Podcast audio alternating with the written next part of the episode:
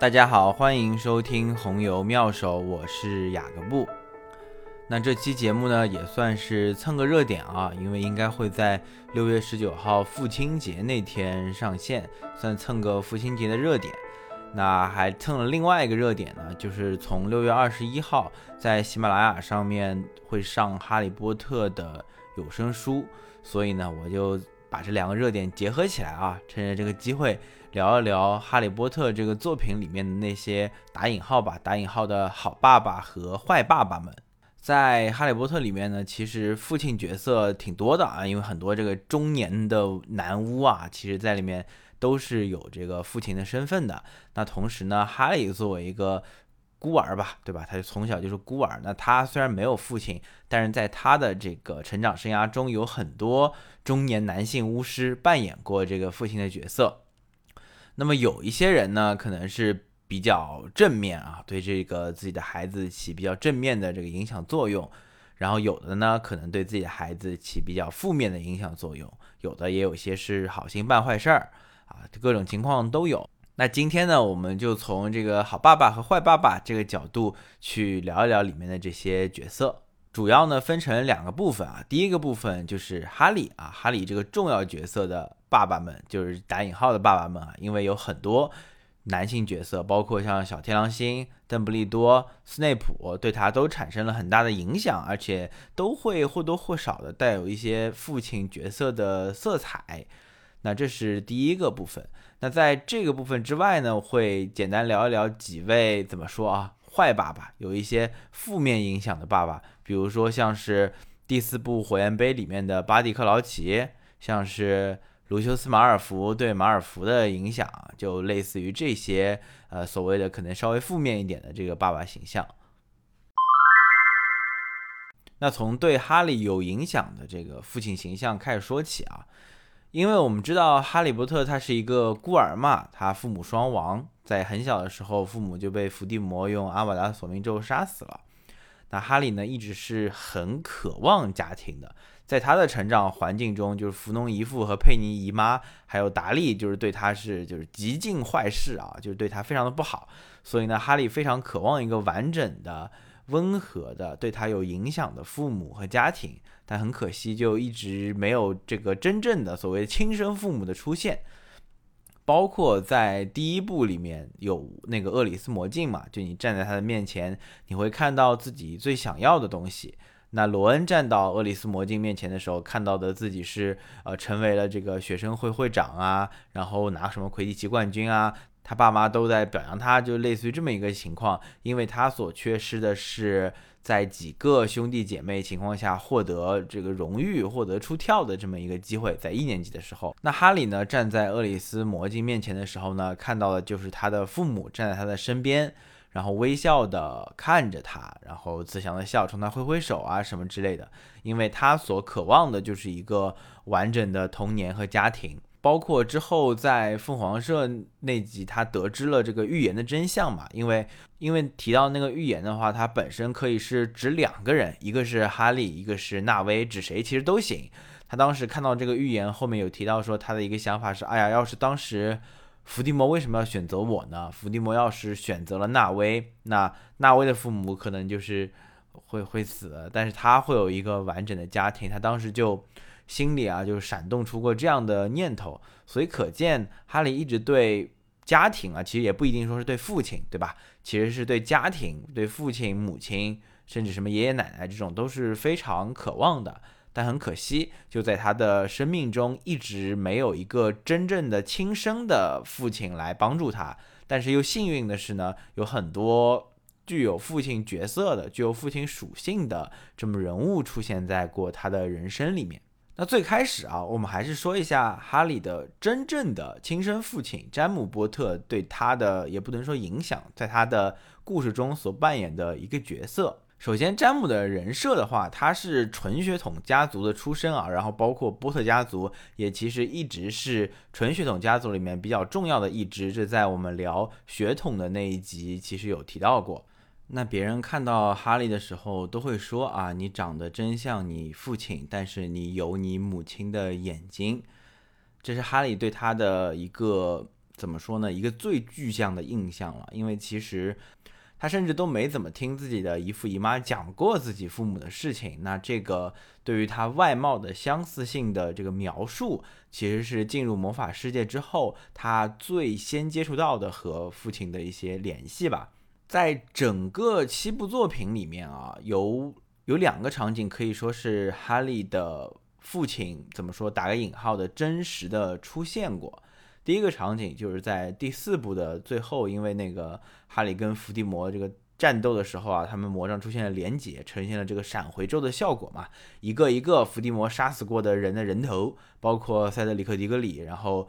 还有什么一个麻瓜老头啊，这些人他们都从那个魔杖里冒了出来。这个时候呢，就有他的父亲，但这个接触呢是非常少的，就随便说了两句话，然后就让他赶紧逃跑啊什么的，其实没有什么很具象的描述吧。另一个场景呢，是有一次哈利在跟斯内普练习的时候，就是反向侵入了斯内普的大脑嘛，然后看到了斯内普的回忆。在斯内普的回忆里面呢，当时詹姆、小天狼星、小矮星、卢平他们四个人其实在欺负斯内普嘛，就用那个倒挂金钟咒把斯内普倒过来，然后嘲笑他的白内裤，说他是鼻涕精什么乱七八糟的。然后其实是一个比较恶劣的场景啊。然后通过一些书中的描述，我们也能看到，其实詹姆跟哈利不太一样，他可能更加的顽劣一些。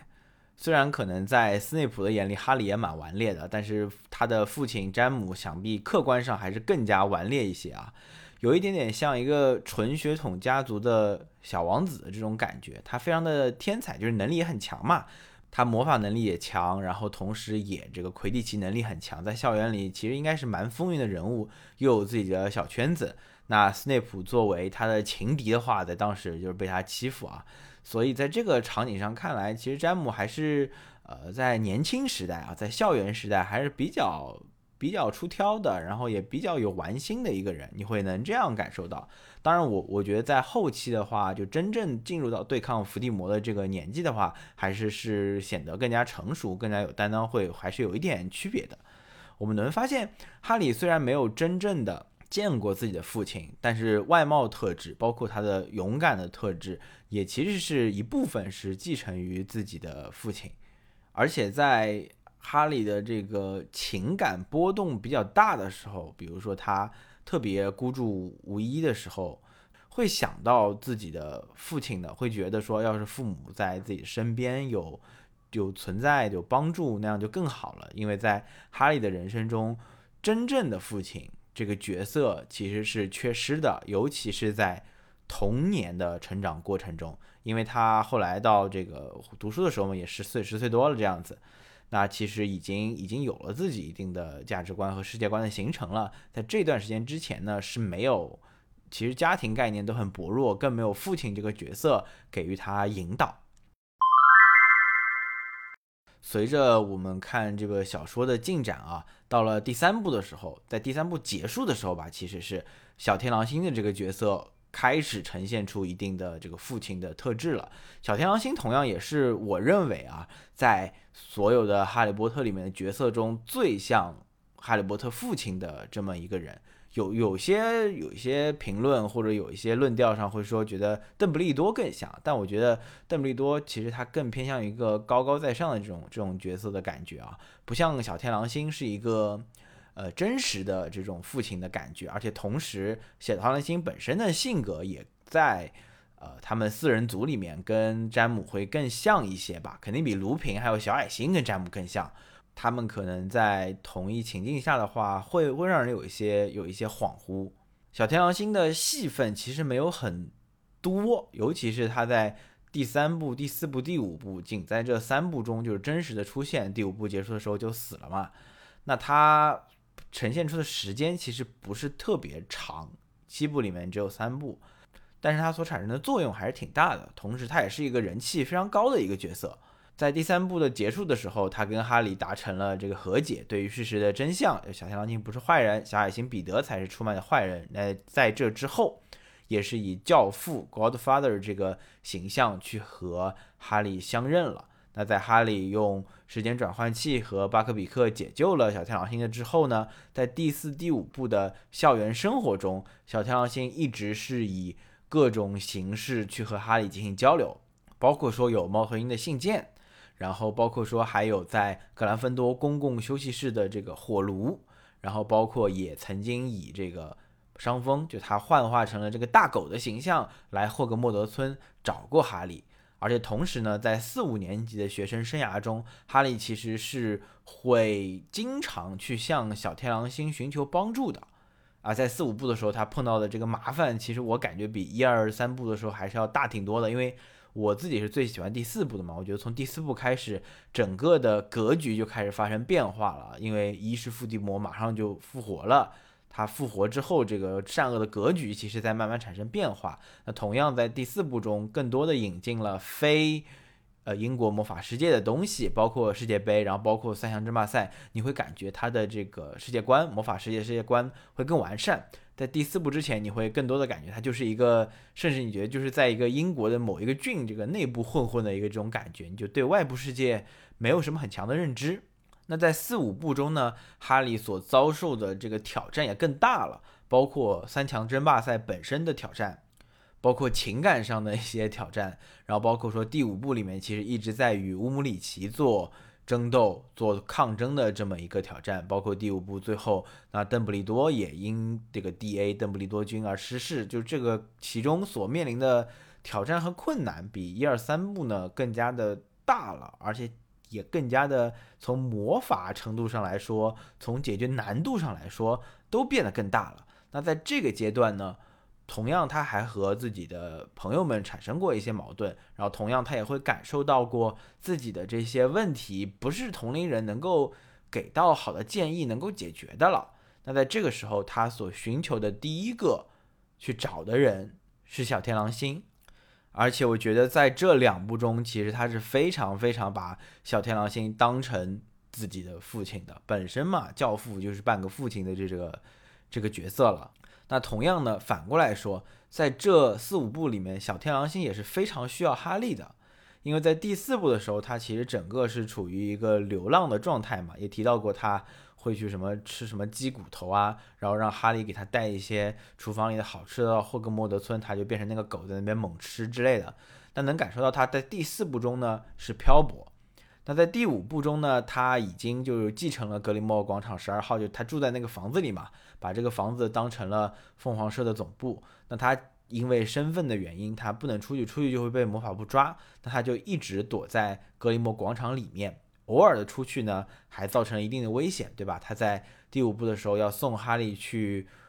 九又四分之三站台去霍格沃兹的时候，他就变成了这个狗嘛。这个狗当时还被马尔福给认出来，就马尔福的父亲卢修斯马尔福给认了出来了。所以呢，第五部的后面的绝大多数时间，他都是住在格林莫广场十二号的。四五部的时候，小天狼星其实非常无力的，他没有办法真正的去对抗伏地魔。他没有办法去真正的为好人的这些事业去做出贡献。他也说过嘛，自己最大的贡献就是贡献出格林莫广场十二号给凤凰社做总部了。除此之外呢，他也就是一些冷笑。所以当时他也非常需要给哈利提出建议，对哈利这个他最爱的教子、唯一爱的教子，甚至是当时他在这个世界上最爱的人，给出一些建议去帮助他。所以在这个阶段呢。他们两个在剧情上，哈利和小天狼星其实是双向奔赴的。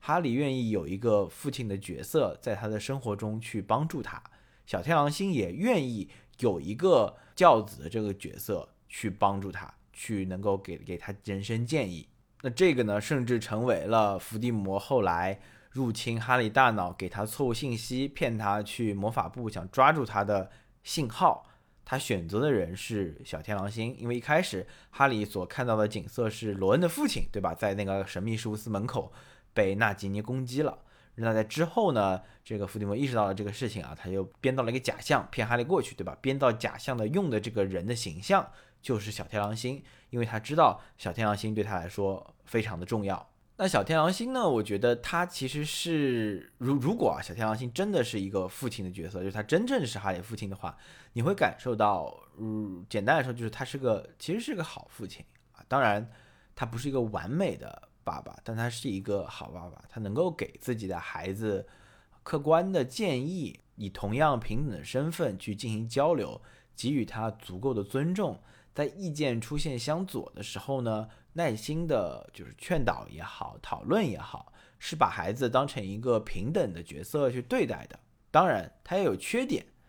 他耐不住这个寂寞吧，他这个有一些莽撞，有一些冒险，有一些希望通过急于通过把自己的能力去改变一些事情。你可以说他不是一个完美的父亲，但是我觉得从角色的角度出发的话，他对哈利的成长的帮助是非常大的，尤其是在四五部这个可以说是急速成长，哈利急速的从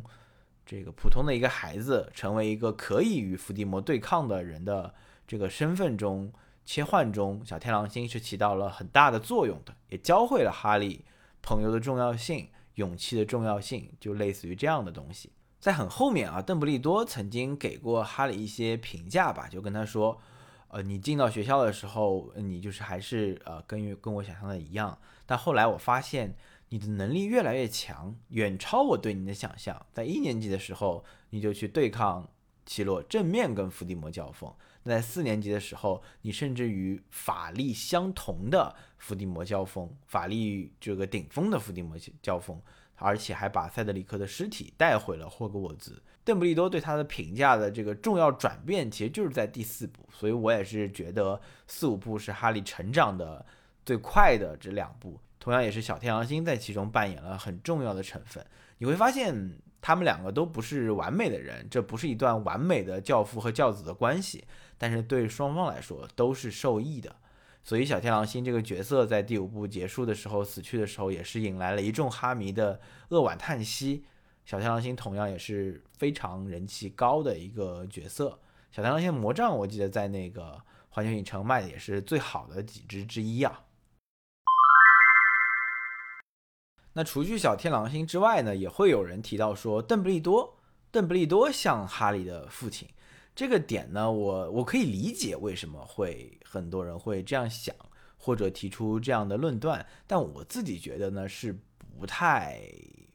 怎么说呢？不能说是不太像，是说不太像我理想中的父亲的这么个角色。因为简单来说，邓布利多特别的高高在上嘛，呃，他的高高在上，一方面是能力上的，然后一方面是他这个思维的，你能够感受到。他是运筹帷幄的，甚至最后的哈利击败伏地魔的结果也论证了邓布利多就是运筹帷幄的。他知道他讲的那些话，什么牺牲一只手去打败一个魂器，他觉得自己的命不如哈利的命高贵。他的这一系列的这个论调，在当时就是作为书迷，我第一看到的时候其实是不太理解的。但是到最后结局出现的时候，你会发现邓布利多他几乎吧，也只能说几乎做过的这些决策都是正确的。但正是这样的形象，让不仅仅是哈利，也让魔法世界对邓布利多有很多的这个颇有微词，有的时候甚至是希望把他拉下神坛，因为他太像一个神坛上的人了。他死去之后，丽塔斯基特也写了很多文章，包括揭秘他们家庭的一些往事啊，这个就不多谈了。但是你会发现，他有一种神爱世人的这么一种视角吧。他其实不仅仅是哈利一个人的打个引号的说这种有有父亲的角色，他甚至对于赫格沃兹的每一个学生，你都会感觉到他有某一种父亲的角色。这个时候呢，你就会让人觉得他反而不那么像父亲了，他甚至有一些。呃，神性在里面了。当然有很多，真的是有一些现实情况中的父亲是以这种形象出现的，对吧？比如说他特别成功，他在家里是一个这个高高在上的这么一个角色。那同样的，他对自己的孩子也是有一定的距离感的。你会觉得他是能够跟你交流的，但是他并不是那个最能够听你心事的，允许你所有犯错的，允许你所有的小心思，甚至于说你把什么和女孩的这个小暧昧的事情讲给他听，他不是一个这样的父亲的感觉。当时第七部的时候，哈利他们想最后回到霍格沃兹去摧毁魂器嘛，他们当时被。阿布福斯救了，被邓布利多弟弟阿布福斯给救到了这个他的酒馆里面。当时有一些那个搜捕队员在霍格莫德搜捕，哈利跟他们说，就说：“哎呀，你你你帮帮忙吧，你就赶紧让我们回到霍格沃兹。”阿布福斯说：“你们要干嘛？”他说：“我们要去，就不我们不能说要干嘛，不能说要去找魂器，但是我们是要去去拯救世界吧。”然后阿布福斯当时的第一反应是，他说：“哎，你们就赶紧走吧，你们是小孩，你们拯救不了世界的。就是我哥哥阿布斯·邓布利多，他要的很多，他需要别人做很多事，他有很多要求，但是你们不必听的。”这句话当时看到的时候，其实有点感触的，就是因为邓布利多他可能太像一个神性神父啊，就有点这种感觉，神性和父性的一个结合的一个角色。你觉得他说的都是我都要听的，我都要做的。哈利其实也一直是这么做的。那同样，最后的确也取得了好的结果。但是当时阿布福斯这句话呢，我觉得没有点到故事里的哈利他们，他们根本没有踩他，对吧？还是回去了。但是点到了故事外的我。你会发现，邓布利多是一个睿智的、强大的、引领时代的、超前的，甚至说让人崇拜的一个强大的巫师、优秀的这个教师。你会觉得他的确都是这样，他看得很准，他甚至能够把这个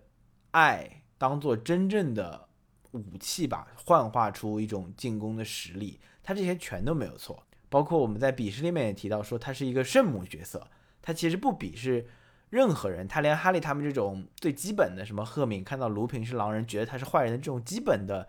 情绪，或者说基本的想法，我觉得邓布利多其实这里都被摒弃掉了。他就是以这样一个角色出现的，你会觉得他如神如父，但是在这两者之间，我会觉得他是神大于父的，或者说他不是一个理想中的父亲替代品。如果哈利没有小天狼星，他从来没有遇到过小天狼星，他只是简单的把邓布利多当成父亲的话，我觉得哈利会失望的。他在四五六部中的确也失望过，他甚至说跑到邓布利多面前说：“啊，你为什么不踩我？你为什么不怎么怎么样？”在第六部的时候，在邓布利多很久没有叫他去那个小房间里面去看冥想盆里的故事的时候，他也会感觉到有一些失落，就是。对于哈利来说，他不是一个理想的父亲的替代品吧？如果说你让我在小天狼星和邓布利多中间做选择，我觉得对于哈利这样的人来说，他更需要一个小天狼星这样的父亲。除去这两个，我觉得虽然说程度上有区别，但是毫无疑问对哈利有父亲指导作用的这个角色之外呢，也有一些人会被提及，比如说像罗恩的父亲亚瑟韦斯莱。像海格、像卢平这样的角色呢，呃，他们其实对哈利都有一定的指导作用，但是他们更多的，我觉得啊，是一个年长的巫师，以朋友的身份跟哈利相处，同样呢，也把哈利当成一个可敬的伙伴，可敬的凤凰社里的伙伴，能够一起去对抗伏地魔，大概是这样的一个角色。我觉得他们身上这种所谓父亲的角色，真的是进一步的被削弱了。在海格身上，我们能看到一种跨越种族的善良，能看到一种这个更纯粹的这种善良的一种感觉。亚瑟韦斯莱身上，我们能看到哈利其实是羡慕罗恩的家庭的，他就看到这个家庭其乐融融一大家子，他其实是非常羡慕的。虽然罗恩对这个事情其实颇有微词，但是哈利呢其实是非常羡慕的，所以他看到亚瑟韦斯莱的时候，其实是对一种家庭感的一种需求吧。那同样的，就看到卢平的时候，他会感受到，就是这是一个好的黑魔法课的一个教师。然后，同样的，他其实也是哈利所有的教师里面最亲和的，可能是一种一日为师，终身为父的，有一点这种感觉。这三个人呢，其实都能够给哈利带来一样一一点点这种父亲的感觉。但你说他哈利把他们当父亲，我觉得这个实在是差的比较远。但的确，海格闯入了哈利的生活。把他带到了魔法世界。亚瑟·韦斯莱邀请哈利去陋居的时候，第一次就是亚瑟、茉莉他们一家人给了哈利一种某种程度上一种错位的家庭的感觉。那卢平呢，是所有的霍格沃兹老师里面能够最给人带来一种亲和力和父亲感觉的一位老师。那这种在不同场景下呈现出的一种家庭感，是哈利就是特别需要的这么一种情绪。所以在某些瞬间吧，你会觉得他们的相处方式有点像父子，有点这种感觉。但是醒过来之后会发现，其实不是的，甚至跟邓布利多和小天狼星比，差的还是蛮远的。这些人呢，其实还是比较常规的啊。你说他们对哈利有这种父亲的作用，其实都能理解啊。另外两个角色，我觉得是比较有趣的一些维度啊。一个是斯内普，斯内普是人气非常高的角色。大家也对他第七部最后的牺牲是致以崇高的敬意吧，或者说是非常让人感动的。呃，当然也有一部分这网上的论调会说，哎，我 get 不到。当然，我觉得也可以理解，毕竟你好像前六部甚至前百分之九十五的时间都铺垫了他好像是一个半坏人的一个角色出现在他的生活中，最后告诉你一个反转。有些人觉得没有这么可信，或者说没有这么说服力那么强，或者说感受上没有那么让人就有冲击力吧。这个无所谓。呃，有些人也会说，斯内普对于哈利来说会有一个。父亲的角色吗？会有这种父亲的感觉吗？因为毕竟在第一部里面，奇洛教授想害哈利的时候，斯内普是在保护他的，对吧？甚至于在第五部的时候，斯内普在教授他大脑封闭术的时候，也是在保护他。斯内普其实有很多很多时间都是在保护哈利的。但是呢，我觉得对哈利来说，不太能说斯内普是一个父亲的角色，因为绝大多数时间里面，哈利做唯一一件事情就是不讨厌他。大家告诉他，斯内普是好人，斯内普是来救你的，斯内普是在帮助你从奇洛这里逃脱出来的。邓布利多是信任斯内普的，能够做到这个阶段的时候，哈利最多只是不讨厌他。我觉得是非常非常难说他对他有父亲的感觉的。同样，斯内普也不太把我自己的理解是不太把哈利当孩子，因为他的爱的源头是对哈利的母亲的爱嘛，对莉莉波特的爱，对莉莉伊万斯的爱。这种爱其实的确说是非常伟大的，伟大到能够让，伟大到能够让斯内普在伏地魔没有倒台之前就从食死徒转变为凤凰社的人，帮助邓布利多去对抗伏地魔，能够让他在这么长的时间里面去保护哈利，甚至于说最后牺牲了这个生命。但是我感觉我的直观感受是，这一切都是对于哈利母亲的爱。他把对哈利母亲的爱呢转移到了哈利身上，但这并不是真正的爱哈利吧？感觉，所以说，嗯，他们两个中间有一种伪父子的这么一种感情上的关系，但是这不妨碍哈利对斯内普是非常尊敬的。包括在最后一章节里面也提到过，就哈利把自己的孩子有一个孩子，他的名字中就含有西弗勒斯，那当时呢，他还教育他说，阿布斯·西弗勒斯·波特。你的名字里有两位最伟大的霍格沃兹校长的名字，其中有一位呢就是斯莱特林。因为那小孩问他说：“哎呀，我被封到斯莱特林怎么办？就大家都是格兰芬多，哎呀，那怎么办？完蛋了。”他又说了这么一句话，因为他心里是非常认定斯内普是个伟大的人的，而且分到斯莱特林不代表你就是坏人，斯莱特林也有很多伟大的、善良的。对巫师世界产生重大影响力的巫师，的确啊，故事里不多，但是斯内普无疑是其中的一位。但是我会觉得他跟哈利的关系呢，不能称之为父子。那最后一个，我我我我不能说是哈利的父亲吧，但是从某种现实映照上来说，他可能在现实中也会有这样的父亲，就是伏地魔。我真的是觉得在现实情况中，有很多父亲会是伏地魔这么一种感觉的人。这怎么说呢？他其实是哈利一生之敌，对吧？是一生的敌人。但是同样，这个一生的敌人是在哈利成长过程中是非常重要，这是毋庸置疑的。同样，我会说，如果没有伏地魔这么一个角色，或者说伏地魔这么一个角色在哈利出生的时候他就彻底败了，他就没有这这个什么魂器这种东西，他就形神俱灭了，或者说在故事的发展中他被邓布利多击败了，对他跟哈利没啥关系。他没有多次威胁到哈利的生命。那如果是这么一个故事，当然它不不够精彩了。但是如果是这么一个故事的话，那它其实对哈利成长的作用，哈利最后就不会变成一个这么优秀的人了。同样，在现实情况中，我们也会发现有父亲是这样的角色。嗯，怎么说呢？是这种 PUA 型父亲，他一直说你不够优秀。说说你就是浪费了他的钱啊！当然这不一定是父亲啊，就是家庭，就是家庭，父亲母亲都会出现这样的情况。那在这种情况中的孩子吧，其实是有一种这种对抗的这种心理的啊，就是我把我的父母，把我的原生家庭当做我的敌人，我需要一步步的去证明，一步步变得强大，去证明自己的优秀，去告诉他们，把我的成绩，把我的成功，把我的这个人生甩在他们的脸上，告诉他们没有你。或者说你对我的那些伤害都是无用的，没有你我一样行。有一点点普遍的，或者说从每一个家庭身上能看到一点点这种影子的，像前段时间比较火的这个《青春变形记》，然后包括在《瞬息全宇宙》里面啊，当然不不是说情况完全一样，但你会发现这种呃家长对孩子的控制或者施压，从另一个角度看，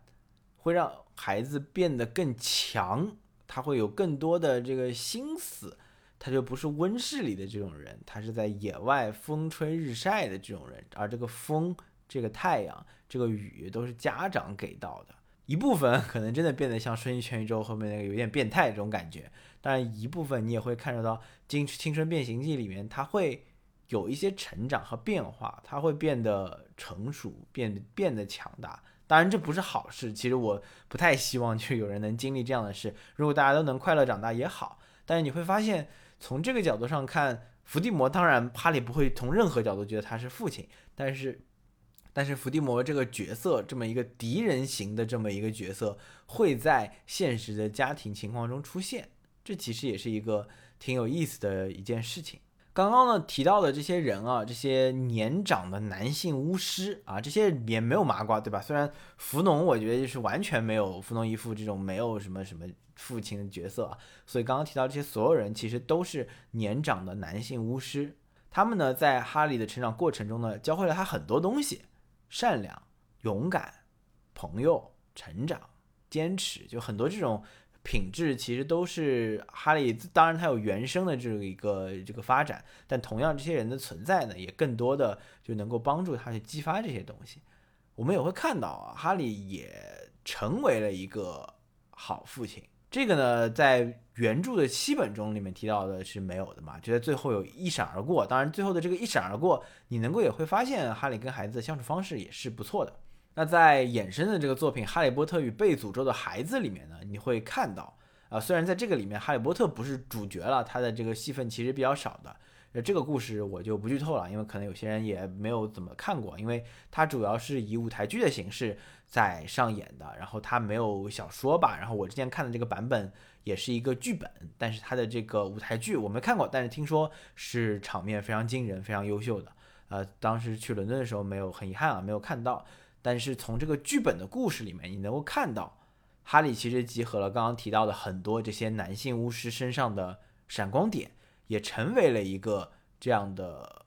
人物，这样的人物的教育方式也延续到了他对他的孩子身上。这个其实是，如果你对就圆满结局或者说这种连续性有一定要求的话，你在看到《哈利波特与被诅咒的孩子们》里面是这样的一个哈利的时候，你会觉得完满了。就真的，虽然他没有一个真正的父亲，但是在他的成长过程中，这些男性巫师吧。以父亲的角色进入了他的生活，教会了他成长，让他也成为了一个和其他人、和拥有原生家庭的人一样的人。这个这个也特别好，也延伸到了下一代的教育身上。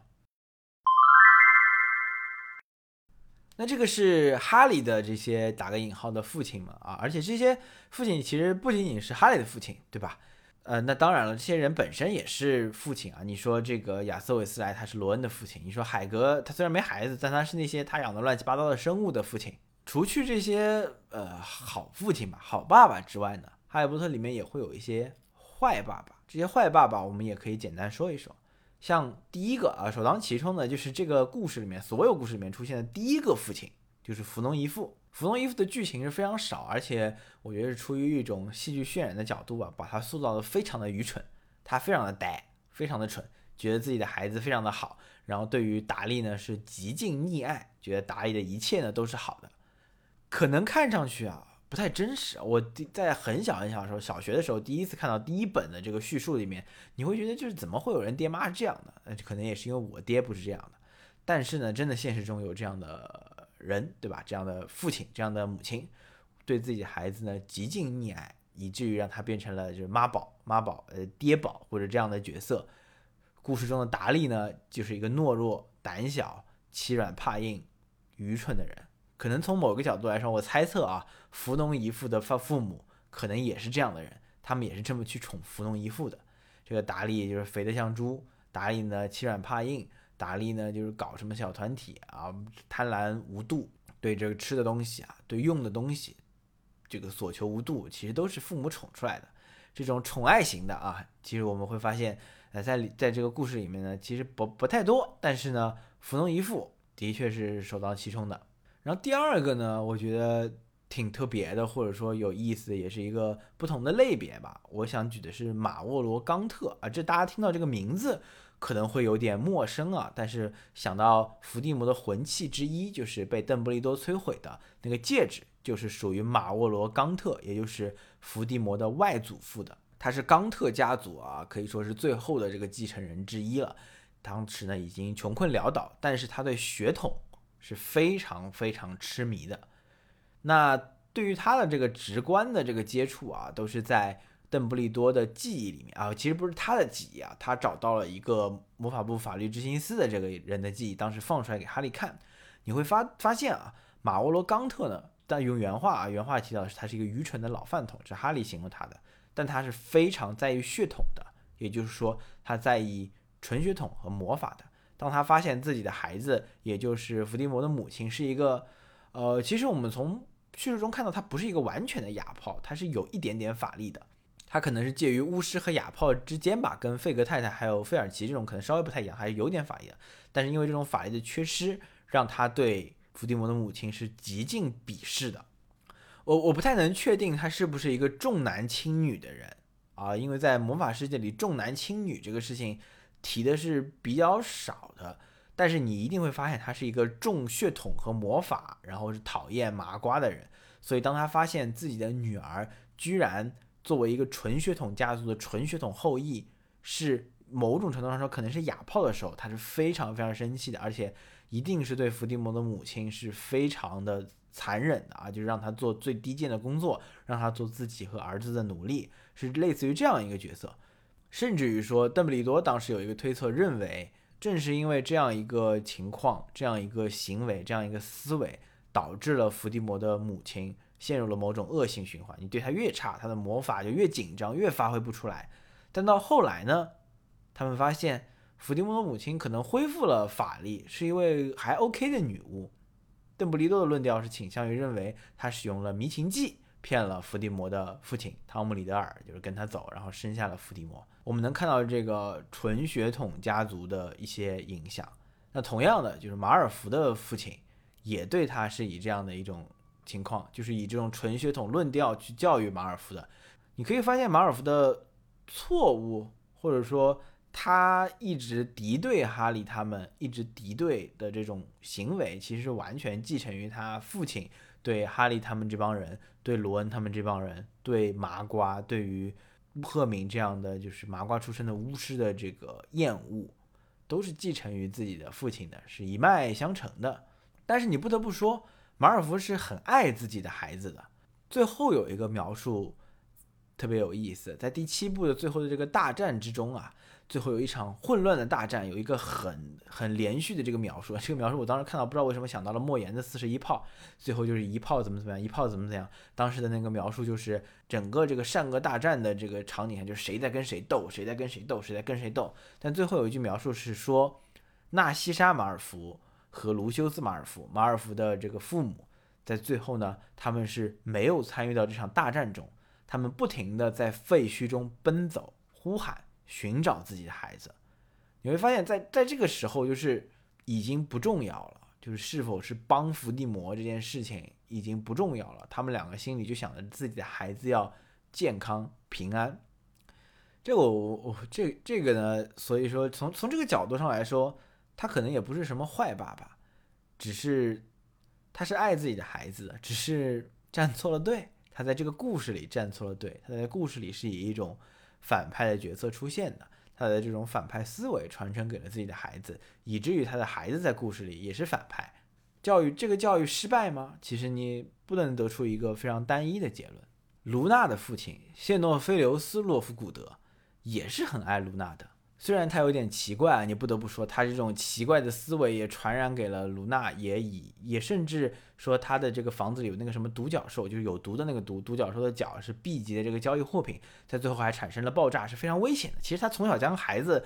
置于这么一个危险的境地中啊，其实你说他是合格的父亲，我觉得也有点问题，对吧？他整天拿这种莫名其妙的这个物品啊放在家里啊，有一些有这个危险成分。但他非常是非常爱孩子，乃至于最后他其实也是冒着风险把哈利出卖给食死徒，让他们来抓住哈利的。除去在家里安置这个危险的交易物品之外啊，我们不能以非主流的角度去判断他教给孩子一定是错误的，一定是坏的，只是说他教给孩子的是不同的，这个我觉得还是要还是要区分一下的。同样呢，这个对孩子的爱做了错事的这么一个坏爸爸啊，我们刚刚这些坏爸爸其实都打引号的啊。这个坏爸爸呢，就是第四部里面的巴蒂克劳奇救了自己的儿子小巴蒂克劳奇，这完全是一个违法行为。如果你还有印象的话，他是把自己的妻子和孩子一起这个弄进了阿斯卡班，然后呢给他们吃了复方汤剂，然后变形出来，然后死去的其实是他的妻子。以小巴蒂克劳奇的样子被埋在了阿兹卡班，小巴蒂克劳奇呢就出来之后一直躲着，是一直是以一种控制的方式把他锁在家中。那这个行为呢，最后也产生了比较恶劣的后果，甚至直接导致了他自己的丧命。那我会发现这些爸爸啊，这个这个其实我在写下这些名字的时候，并没有这样的想法，但是你会发现，不论是福农姨父。卢修斯·马尔福、马沃罗冈特，马罗冈特可能除外啊，马罗冈特可能真的除外，他跟其他四位有点不太一样。巴蒂克劳奇、谢诺菲留斯、洛夫古德，这这几个人，他们他们所谓的坏啊，其实是某种程度上，其实都是一种溺爱和传承。他把自己的一些思维，以自己的方式，嗯，强行或者不强行吧，都灌输给了自己的孩子，没有给自己孩子一种。很强的选择的权利，我觉得达利可能他从小都不会想到说我要去选择成为什么样一个人，而是在父母的教育下、引导下，我就变成了这样的人。小巴蒂克劳奇、马尔福，我觉得都是这样，包括这个卢娜的父亲也是这样。当然，我不是说这样教育出孩子一定是坏人或者怎么样的，但是你会发现他们没有给予孩子一个选择的空间。之前我们跟润清聊的那一期里面，我其实提到过，因为我自己是学乐器的，但这个乐器完全是，呃，简单来说就是父母让我学的嘛。那导致于说，在长大之后，我其实是挺厌恶呃乐器这件事情的。但是我并不厌恶学习就课外的东西，包括我自己在大学的时候也很喜欢话剧，然后包括这个现在也很喜欢研究一些这种文化的东西，包括我们有录这个播客，这其实是自主选择的结果。但是呢，在年纪小的时候，我觉得我的同龄人可能东亚家庭，我大陆家庭，我或者说中国家庭，我我说的小一点好了，在年纪比较小的时候，你其实可能不会被给予这样充足选择的权利。在我这一代人身上，我觉得这种相对来说是比较少的。当然，可能现在的情况会变好啊。哈利波特里面这些打引号的坏爸爸，没有给自己孩子足够的尊重，没有给他们选择的权利。没有给他们自由，没有把他们当成平等的人，这样的教育方式下不一定会出现畸形或者说坏人，但一定导致的一个结果是，孩子不一定会成为自己想成为的那种人，他可能会在长大之后为时已晚。好的呢，可能像马尔福、卢娜这样也没怎么样，他们可能也没有什么出现什么很重大的问题吧。但是坏的呢，你可能就像小巴迪克劳奇一样，最终走向了这种自我毁灭的这么一个前前途。那我们哈利波特系列的第四期啊，之前聊过神奇动物，聊过哈利波特里的这个血统鄙视链，聊过魁地奇球。那这第四期呢，借着父亲节的契机，我们聊聊哈利波特里面的这些打引号的好爸爸和打引号的坏爸爸。那也祝我自己的父亲、收听节目的听友的父亲、全天下所有的父亲，父亲节快乐！我们下期再见，拜拜。